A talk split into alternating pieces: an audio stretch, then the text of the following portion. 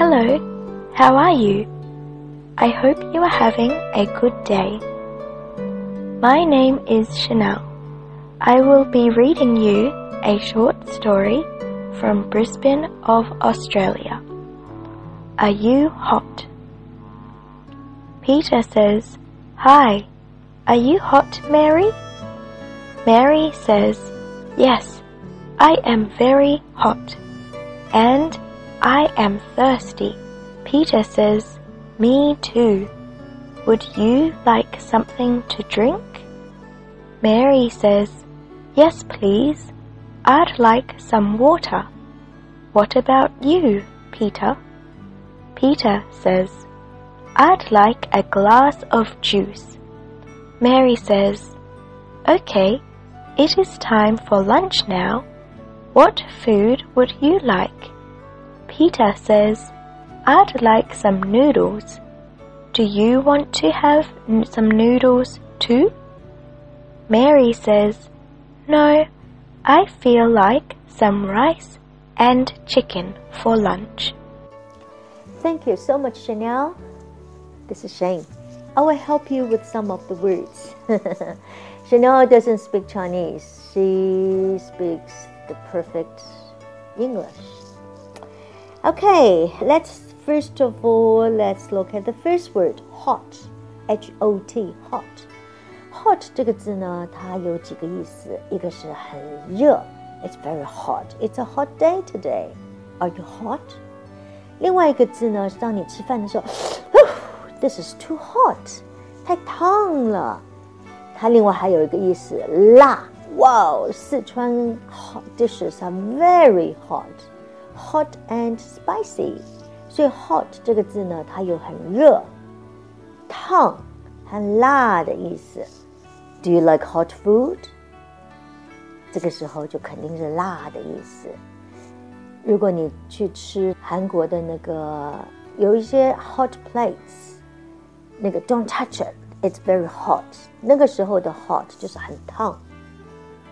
Thirsty，thirsty，I am thirsty。I like a glass of water, please. Thirsty，I R 在这边发 er 的长音，T H 是舌尖要伸出来，在上面和下面牙齿的中间，不要懒惰。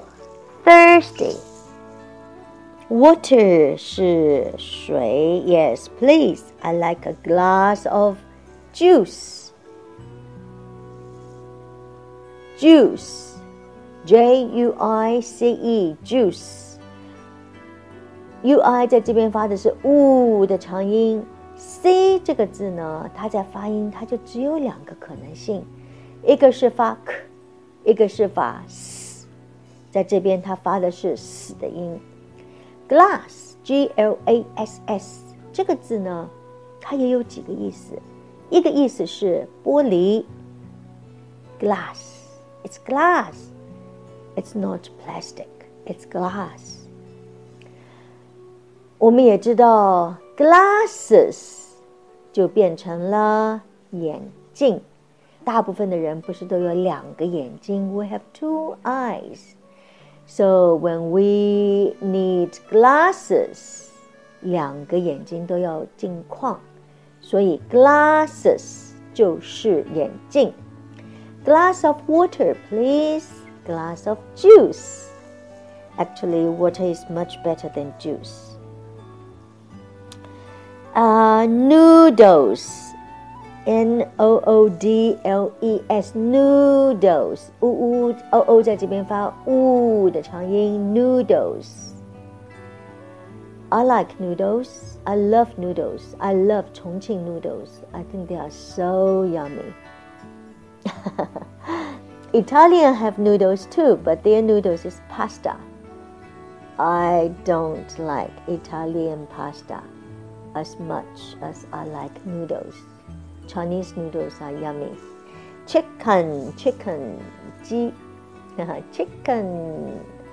Okay, and remember your homework today is listen to this story, read out aloud, and read it yourself.